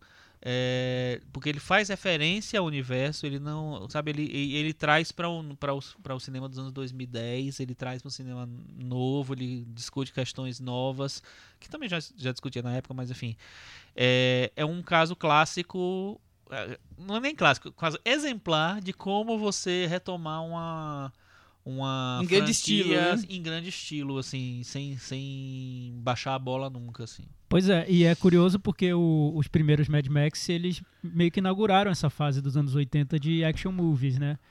É, é um dos, um dos prim primeiros ali da turma, né? Pois é, e ele volta com... Eu acho que não eu não sei se de propósito ou se foi sem querer ou se foi uma feliz coincidência, porque o George Miller sempre foi um diretor também interessado por esse lado mais formal do cinema de ação, da construção de, de cenas muito criativas e tecnicamente complexas, mas tudo isso combina muito com o melhor cinema de ação que é feito hoje. Então acabou que, que coube muito bem o lançamento do, do Mad Max novo no momento em que a gente vive. Isso que o Chico falou é realmente exemplar, um, um caso acho que é o melhor exemplo recente de uma franquia que não se segura só pela nostalgia, e sim tenta Exatamente. seguir em frente e mostrar novos caminhos. É, e, e, assim, a gente já discutiu esse filme várias vezes aqui, né? Inclusive no primeiro episódio, eu acho. É, um filme que pega uma protagonista feminina, é, que dá a ela a chance de ter um, um papel tão sólido e tão incrível como o, o, que a Charlize Theron ganha e o que ela faz também com esse papel, é, já é completamente diferente do que você imaginaria hoje, né? Quem é que apostaria numa protagonista feminina do filme de ação? O, o George Miller. E aí ele conseguiu. Furiosa é inesquecível. Será né? que a Furiosa tá no 2? Vai ter dois? Dizem que vai ter um filme só dela, né? Ia ser bom. Só eu assisto. Furiosa. Eu assisto.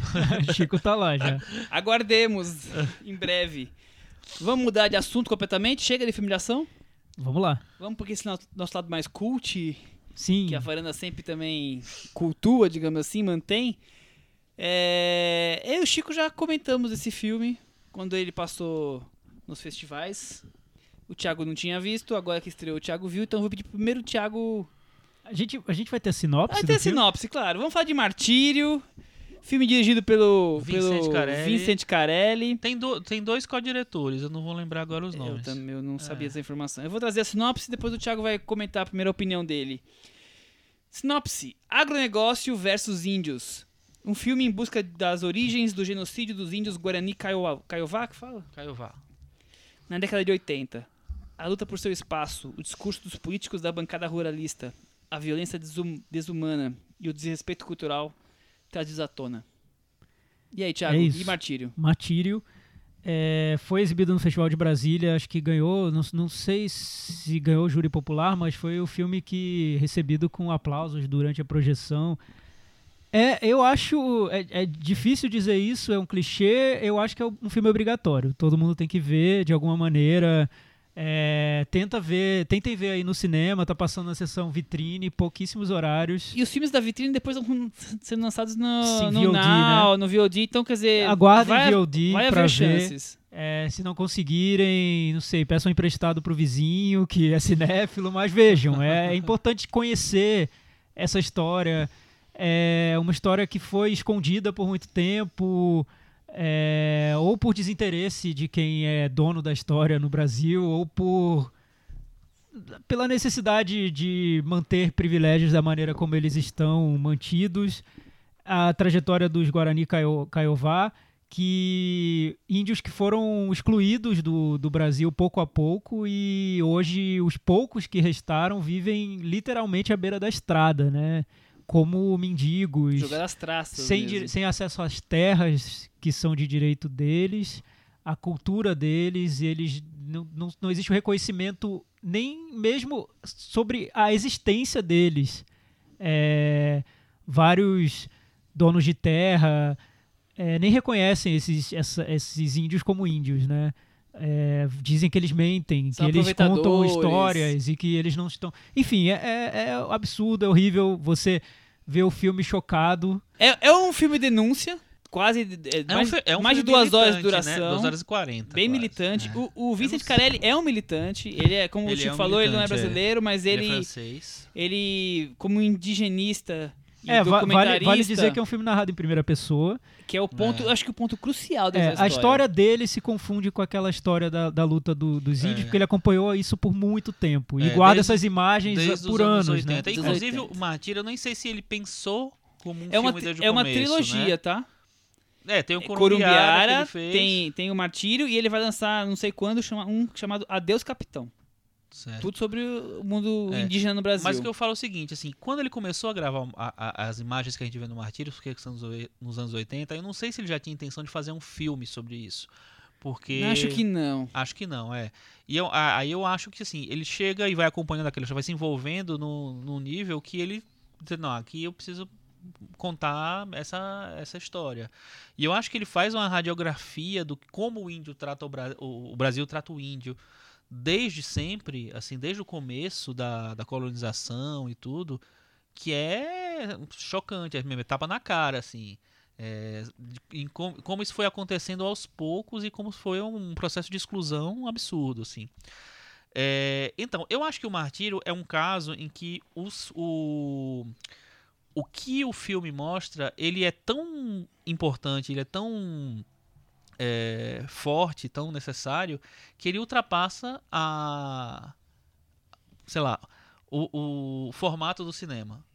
É, eu acho que ele vai para uma coisa mensa de, de mensagem mesmo, de uma coisa, uma coisa de militância, de discurso que ele tem, que ele é, sai, sai um pouco da- desse formato só do, do, do cinema e eu acho que ele leva mu- muito para a história da obra de arte ter uma ação social, é, que também é um é uma, uma, É uma escolha. uma escolha, exatamente. É uma, e é um- uma, uma das, das, é, das características da obra de arte mesmo.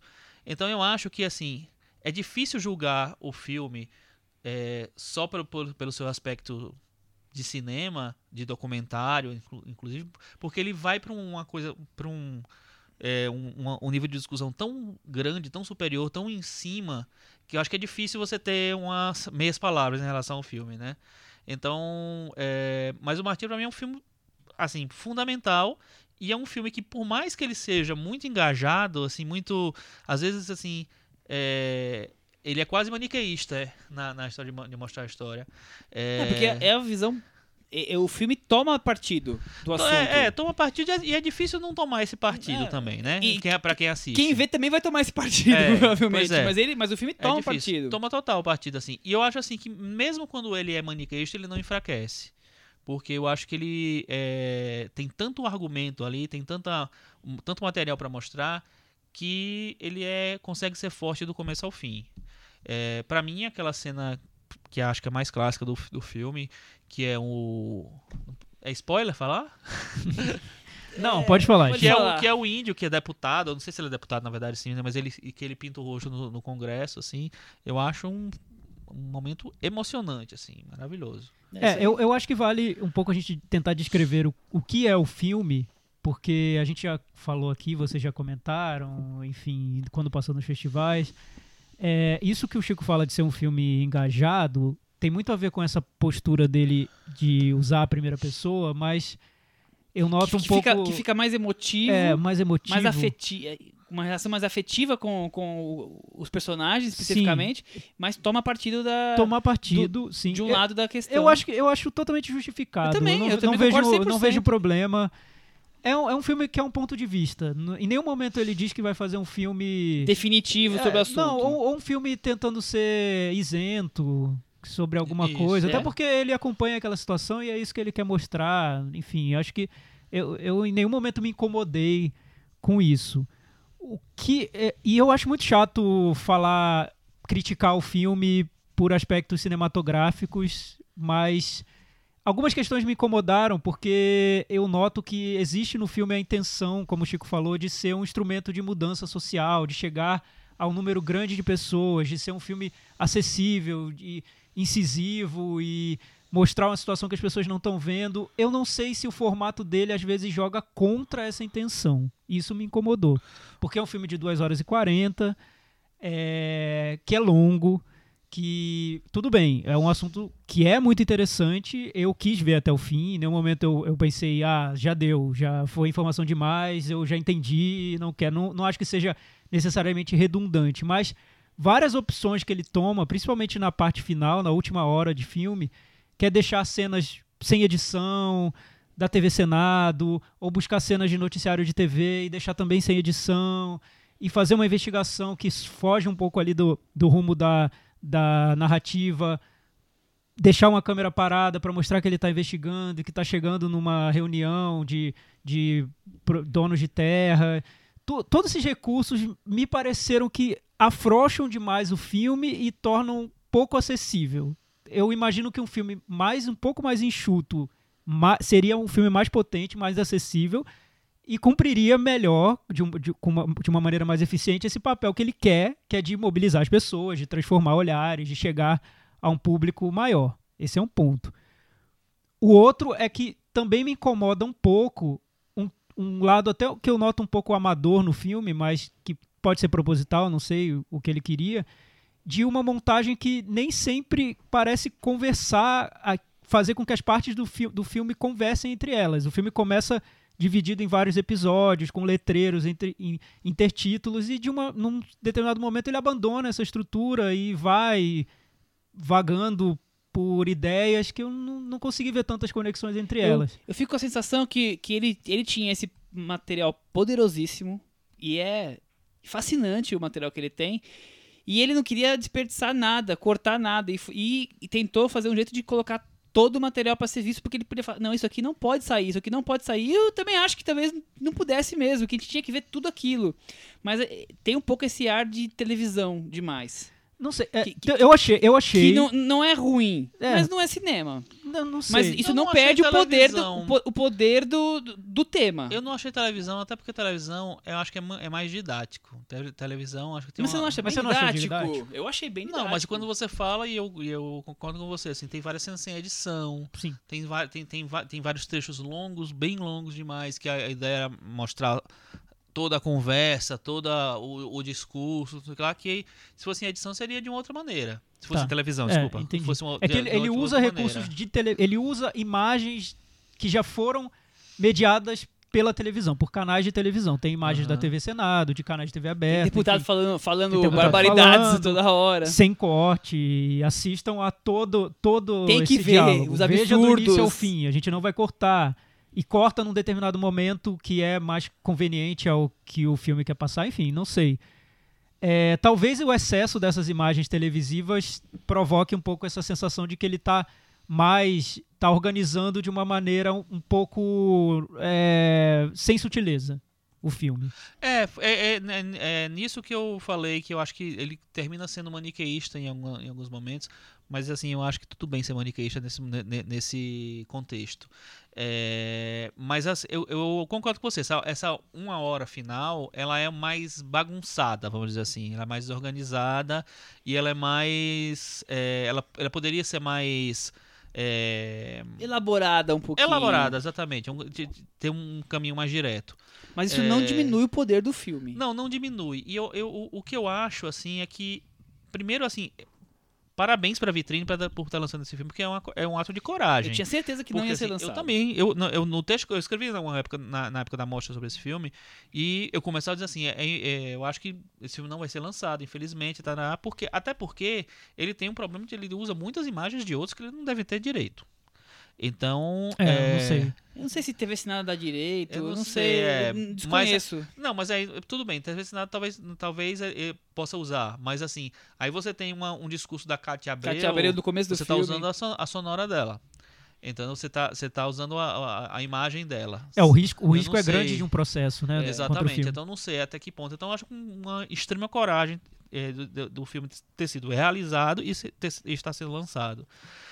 É, eu acho que pode ter sido ter, ter havido isso desse atropelo dele querer colocar tudo como o Michel falou, porque tudo é tão forte, porque tudo, sabe, tem você vai e vê, vê o discurso lá do cara, do, do, do deputado que é dono da terra lá, falando que o índio tá fazendo, a, a da conspiração que os índios estão fazendo, tá, não sei o que lá, e ele vai mostrando numa montagem muito quase Einstein, né? Assim, olha o que tá acontecendo na verdade, sabe? E tal. É... Eu, eu então- lembro que tem um momento no filme que tem um caso policial sobre um assassinato. Exatamente. E ele vai lá falar com os índios pra ver a versão dos índios. E isso é super interessante, porque ele tá dando voz a quem não tem. Quem Nunca às vezes voz. nem é reconhecido É. como É. uma voz, entendeu? E é muito interessante, mas eu fico me perguntando, gente, ele parou o filme pra incluir isso no filme. É, é muito. É, é impressionante como, como foi esse processo de feitura do martírio. Deve ter sido um- realmente um martírio pro Vincent Carelli. Porque como organizar isso dentro de um filme, né? Aham. Tem tantas possibilidades de filmes ali. Tem uns Imagina cinco quanto- curtas-metragens Quanto mais ali material dentro. que ele não deve É, ter é. cortado. Não, Acho que a dificuldade é certeza. organizar, porque ele ao mesmo tempo quer contar a trajetória histórica daquela, daquela tribo, daqueles índios, e como eles se integraram ou não, como eles não se integraram ao Brasil, a série de injustiças que foi, foi cometida contra eles, intercalar isso a, a fatos, a situações muito pontuais, muito específicas. É um trabalho que eu, eu acho que o filme não dá conta do trabalho todo, mas é, é tem que ver. É, é, é necessário que a gente conheça essa história. Eu Não, acho não dá pra gente não dá pra deixar de deixar ver. de lado. Não dá. Vamos pro Metavaranda, gente? Vamos. Eu vou dar nota 7. Vou começar dando nota 7. Gostei de você começar. Olha, Michel, quebrando paradigmas aqui na varanda. De vez em quando a gente dá uma mudada. Muito bem. E aí, Chico? Eu vou dar 8,5. Olha, eu vou, eu vou dar nota 7 também, porque eu acho que é um filme super importante, mas imperfeito. Mas tudo bem ser imperfeito. Você tem que ver primeiro. As imperfeições você vai passar por cima.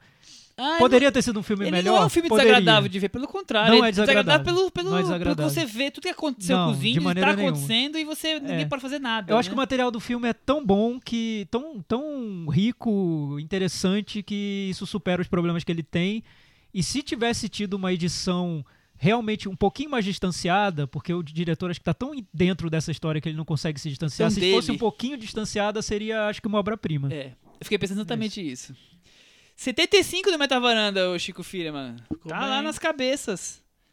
Tá na varanda, né? Você tá, devendo, você tá devendo um ranking da varanda pra gente, né, Thiago? Eu vou preparar um ranking da varanda pra semana que vem Desse com, mesmo, com fazer os, um.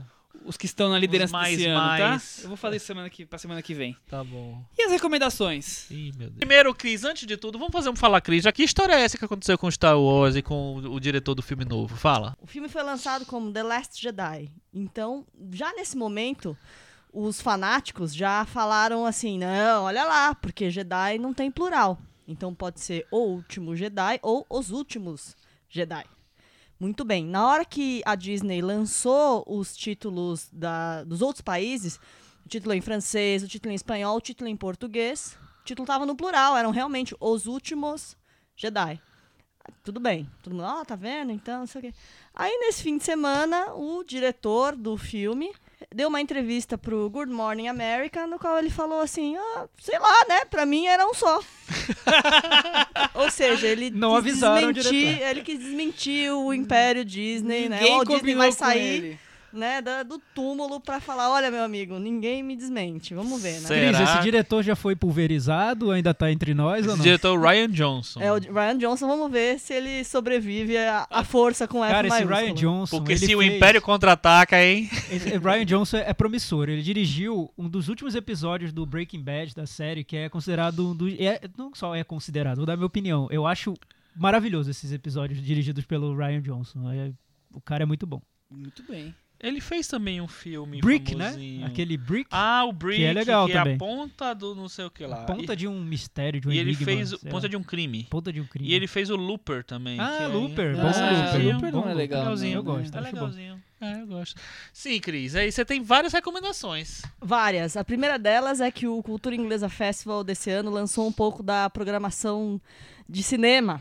Opa. E eles vão trazer o novo longa do Es- Esmir Filho, que é dos famosos e, o- e os, Os Duendes da da, Morte. Morte. Ele é uma cria do festival, né? Ele já tinha participado com um curta, que é o alguma coisa assim. Aí ele participou com o Sete Anos Depois. E agora ele vem com o longa do alguma coisa assim. Vai ser exibido no festival.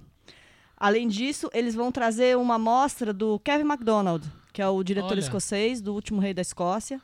Então, eles vão trazer alguns filmes dele. E também o, o próprio diretor vem ao Brasil para dar duas masterclasses. Então, vai ter isso aí, vai acontecer no MIS. Acho que vai ser bem interessante. Aí, outra dica que eu queria dar, que aí não tem nada a ver com o Cultura Inglesa Festival, mas tem a ver, é porque voltou a, a- a última temporada do Peter Capaldi no Doctor Who. Voltou nesse final de semana. E foi uma febre o comentário no fim de semana. Foi sucesso E assim? foi uma, uma festa, foi. Eu não, eu não consegui assistir, porque eu tô atrasada com essa temporada do Doctor Who, então eu tava assistindo hoje os episódios que faltam pra eu poder ver o piloto que entrou. E foi super legal porque teve a nova companion, a nova acompanhante do Doctor Who, que é uma, uma menina homossexual, que é a Bill. Então tá todo mundo falando que é super legal, que a personagem é incrível, que casou super. E esse é a, essa é a última temporada do Capaldi, ele, o, o doutor deve se regenerar aí nessa temporada. E do Steve Moffat, o, o, o, Mas o- toda o- semana você fala o vilão, o vilão, o homem que odi- amamos odiar, né? Que Christopher é o, Nolan, Nicolas Cage e Steve Moffat nesse podcast, que amamos odiar, porque ele é o showrunner do Doctor Who e do Sherlock, é a pessoa que mais nos faz sofrer nesta vida, né?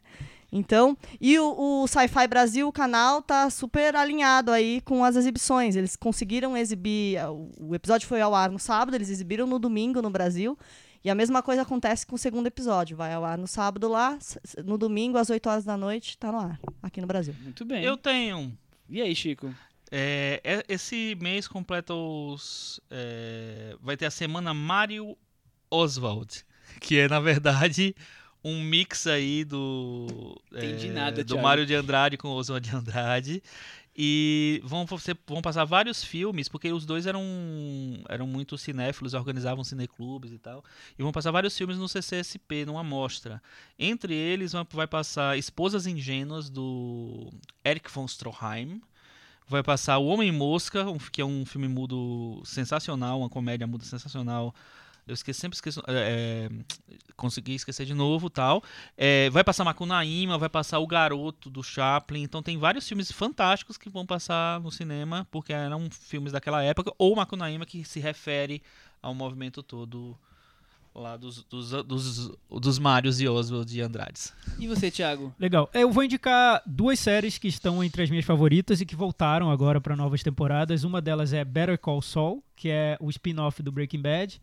Primeiro episódio não achei tão bom assim, me decepcionou um pouco, mas dizem que o segundo é no segundo a coisa engrena, então estou esperando o segundo. Ele está passando simultaneamente é, nos, é, nos Estados Unidos e na Netflix, então toda semana tem um episódio novo na Ah, são por Netflix para semana, ver. não é um por a semana. temporada de uma vez. Exatamente, toda segunda paralelamente nos Estados Unidos e na Netflix. é, não, imagina, na TV americana e na Netflix. É, enfim, eu esqueço que a gente tá vivendo num mundo global, tudo é igual, tudo é a mesma coisa, a grande Matrix, enfim, desculpa, gente. A eu grande Matrix. voltei pros anos 90 agora. Mas a segunda série também que eu gosto muito e voltou pra terceira e última temporada é The Leftovers. Começou nesse domingo na HBO. Essa eu acho incrível, a segunda temporada achei muito boa, das melhores temporadas de série que eu vi há, há Essa é a alguns terceira? anos. Essa é a terceira e última, vai terminar nessa. É, acho que tem oito episódios só essa temporada.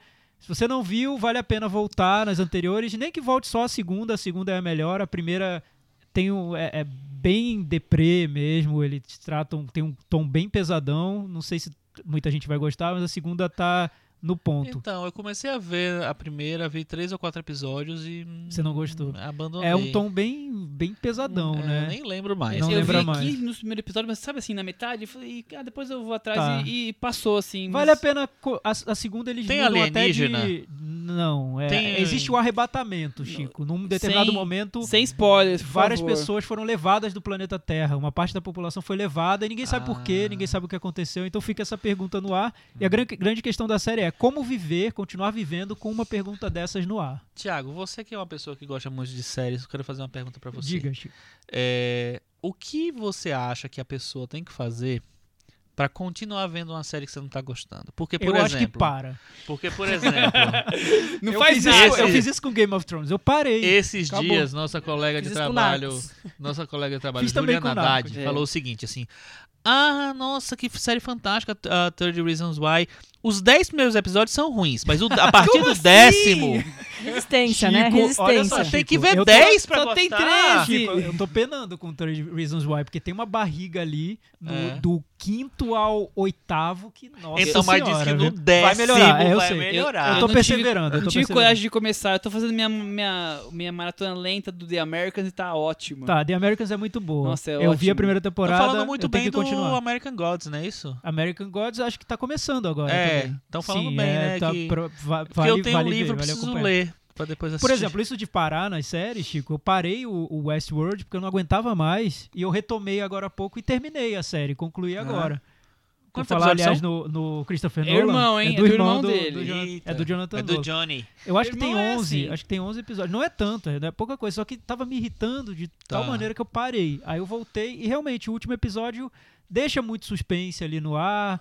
Tem aquela coisa chata, não sei se vai gostar, porque tem esse peso que tem no, nos- nas produções Nolan. Mas eu gosto do, do, esse- do Westworld original, é, do enfim, filme. Vai, vai, quer dizer, acho mais ou menos. assistir. Não, não, é, É, não é a pior é. coisa do mundo, mas é- eu acho superestimado. Saiu um discão bom essa semana, Thiago?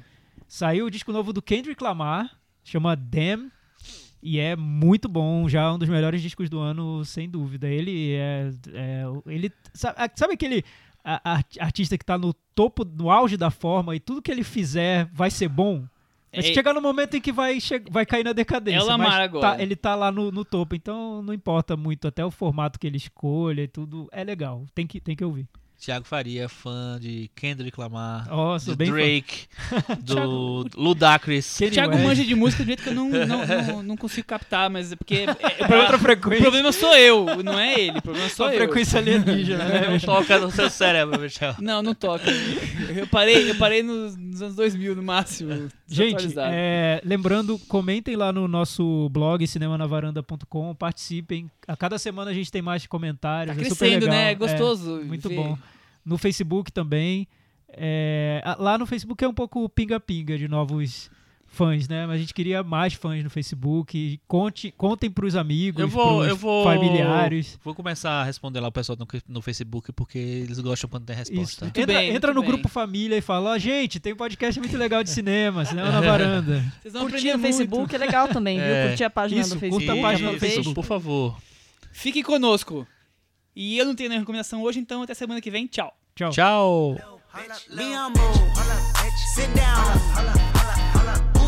thinking that he frontin' on